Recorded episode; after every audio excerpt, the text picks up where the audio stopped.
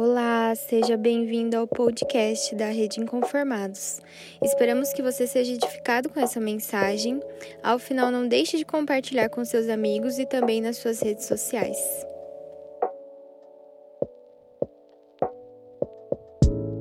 Fala pessoal, tudo bem?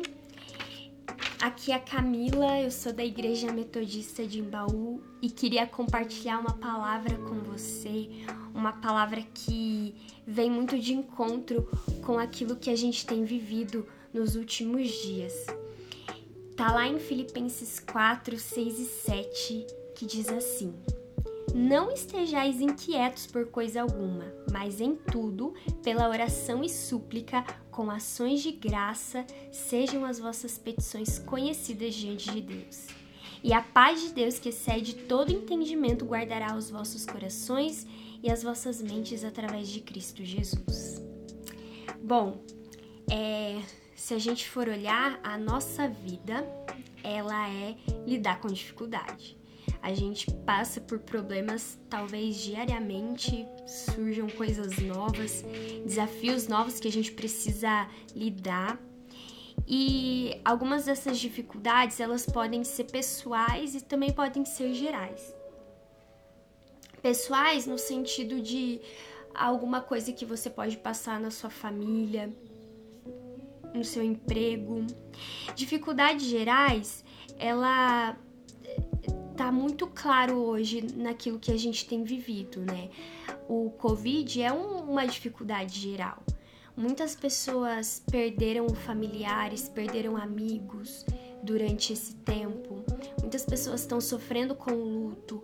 Muitas pessoas tiveram que readaptar a sua vida. Basicamente, o nosso estilo de vida mudou por conta de toda essa pandemia. E aí, a gente lida com isso diariamente, lida com problemas é, dos mais diversos e com tudo isso a gente corre o risco de transformar essas dificuldades em ansiedade. Por tanto pensar, por tanto se preocupar, a gente se torna ansioso. A ansiedade ela é o excesso do futuro nós sofremos tanto pelo futuro, sofremos tanto por aquilo que vai acontecer amanhã, daqui uma semana, daqui um mês, sabe? Que ficamos travados e a gente não vive o presente.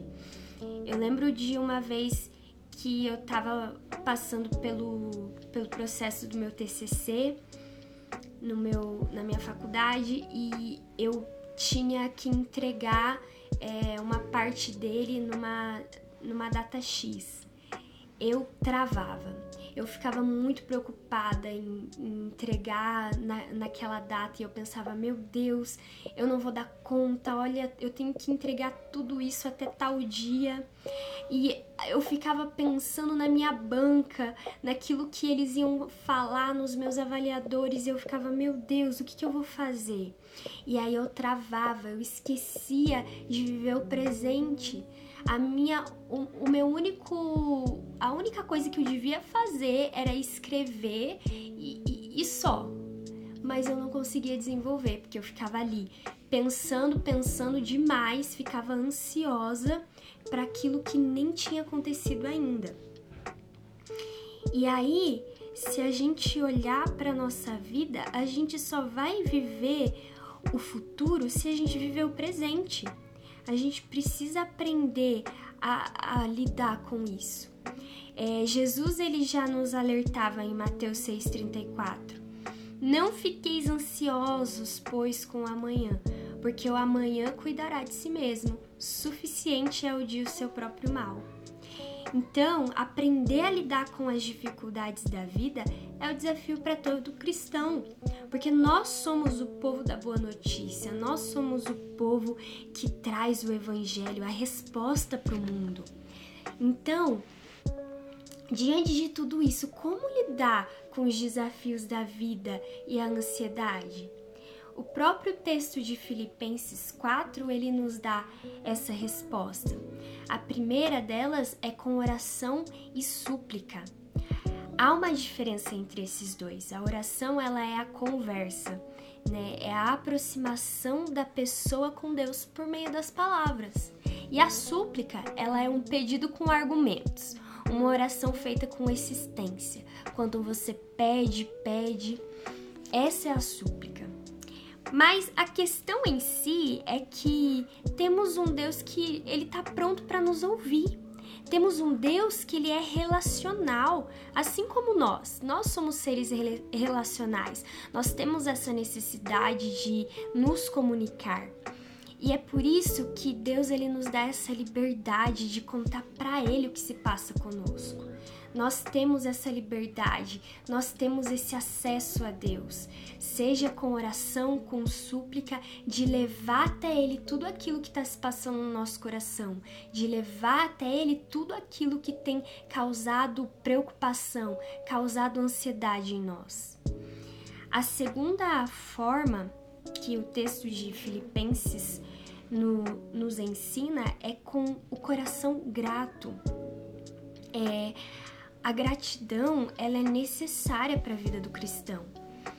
Porque pode ser que a gente não tenha aquilo que a gente quer, mas com certeza já recebemos muita coisa de Deus.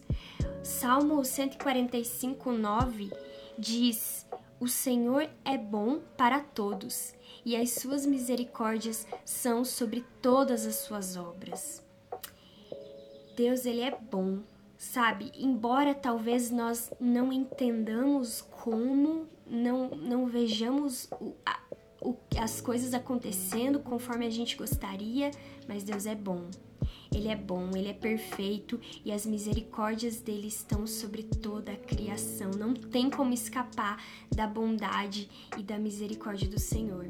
E talvez a gente tenha que se lembrar disso né? Vários salmos dizem isso, que o Senhor é bom, que a sua misericórdia dura para sempre. E a gente precisa se lembrar disso para que a gente possa ter esse coração grato. A gratidão ela é poderosa, ela traz saúde emocional e traz o poder de Deus para nossa vida. Tem um estudo na, na Universidade da Colômbia, nos Estados Unidos, que diz que Pessoas que veem a gratidão como um traço de personalidade mais do que como um estado tendem a ser mais saudáveis e felizes. E esse mesmo estudo ainda diz que pessoas com atitude de gratidão têm uma imunidade mais alta. Tudo que a gente quer, né? Ser feliz, ser saudável e ter uma imunidade mais alta. Sabe? É, basicamente esse estudo ele está falando que existem dois jeitos de ver a gratidão. O primeiro é como um estado que ele é ativado em você a partir daquilo que acontece na sua vida. Por exemplo, quando você ganha um presente, você fica tão feliz e você fica grato com aquela pessoa que te presenteou. E a segunda forma é como um traço de personalidade. E nessa forma, nada é ativado, porque a pessoa ela já é grata sem precisar de uma motivação. Ela consegue perceber a bondade de Deus nas pequenas coisas, às vezes nas coisas que, que você você olha tanto para aquilo que você não tem, seus olhos estão tão é, voltados para aquilo que você não tem, para aquilo que você não conseguiu, que você não consegue ver aquilo que Deus já fez na sua vida, aquilo que Deus já está te proporcionando. Então, a gente precisa reavaliar, sabe? Para onde a gente tem olhado? Volta os seus olhos para aquilo que Jesus já tem feito na sua vida. Volta os seus olhos para aquilo que ele já tem te proporcionado. Dessa forma, a gente vive muito melhor, a gente vive saudável, a gente vive feliz, a gente vive bem, porque a gente tem o coração grato. E a gratidão, ela, ela também traz o poder de Deus e a gente pode perceber muito isso na vida de Jesus. Jesus, ele sempre agradecia antes dos grandes milagres. É, na multiplicação dos pães e peixes, em Mateus 15, 36 a palavra diz que dando graças partiu-os. E, e, lá em João 11:41, na ressurreição de Lázaro, Jesus diz: Pai, eu te agradeço por me haveres ouvido. Jesus ele diz isso antes de fazer o milagre. Jesus já sabia que Deus ele estava ouvindo. Jesus ele tinha essa clareza e ele já era grato por isso. Independente do que tem se passado na sua vida, tem esse coração grato. É, e a terceira e o terceiro ponto tá lá no versículo 7 e eu quero ler de novo com você. E a paz de Deus, que excede todo entendimento, guardará os vossos corações e as vossas mentes através de Cristo Jesus. A gente só vai lidar com os desafios da vida e a ansiedade confiando em Deus, confiando que Ele vai nos guardar de toda ansiedade. E a palavra guardar, ela não é apenas guardar de guardar. É realmente a paz de Deus montará guarda nos nossos corações, sabe? É nesse sentido que o texto fala de montar guarda, de proteger, de estar tá ali, de não deixar que a ansiedade, que as preocupações tomem conta de nós. Então, se nós confiarmos em Deus, a gente vai estar tá livre de qualquer ansiedade. Então, é, se você não tem conseguido viver a plenitude do presente por estar preocupado demais com o futuro, desfrute de, desse, desse descansar que Deus pode nos proporcionar, sabe? E decida hoje lançar a sua ansiedade aos pés de Jesus com orações sinceras, sendo insistente naquilo que você quer, naquilo que você precisa, com um coração grato pela bondade e pela misericórdia de Deus. Que a gratidão ela seja um estilo de vida que não seja apenas um, um momento de gratidão, mas que você venha desenvolver isso para que você tenha uma vida saudável e veja o poder de Deus agindo em você. E dessa forma é que, mesmo sem entender, mesmo passando pelo problema que for, a paz de Deus ela invade e monta guarda, impedindo que a ansiedade tome conta de nós, impedindo que a ansiedade nos roube o presente. Sabe? Que você possa guardar essa palavra com você. Eu quero nesse momento orar com você. Amém? Deus, eu te agradeço e te louvo, Pai, porque eu sei que o Senhor tem falado aos nossos corações, eu sei que o Senhor tem cuidado de nós, mesmo quando nós não vemos e mesmo quando nós não entendemos que nós possamos acalmar os nossos corações tão ansiosos, que as preocupações que a vida nos traz possam ser lançadas hoje aos teus pés, Pai, através das nossas orações, através das nossas súplicas. Pai, que o nosso coração seja grato por aquilo que o Senhor já nos deu, que os nossos olhos não, esteja, não estejam presos simplesmente naquilo que nós não temos, mas que nós possamos olhar para aquilo que o Senhor já fez, para aquilo que o Senhor já proporcionou para nós, Deus.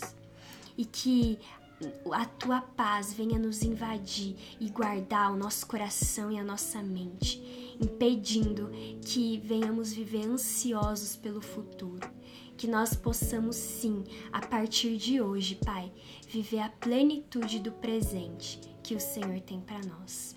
É o que eu oro em nome de Jesus. Amém. Amém. Deus abençoe a sua vida, querido.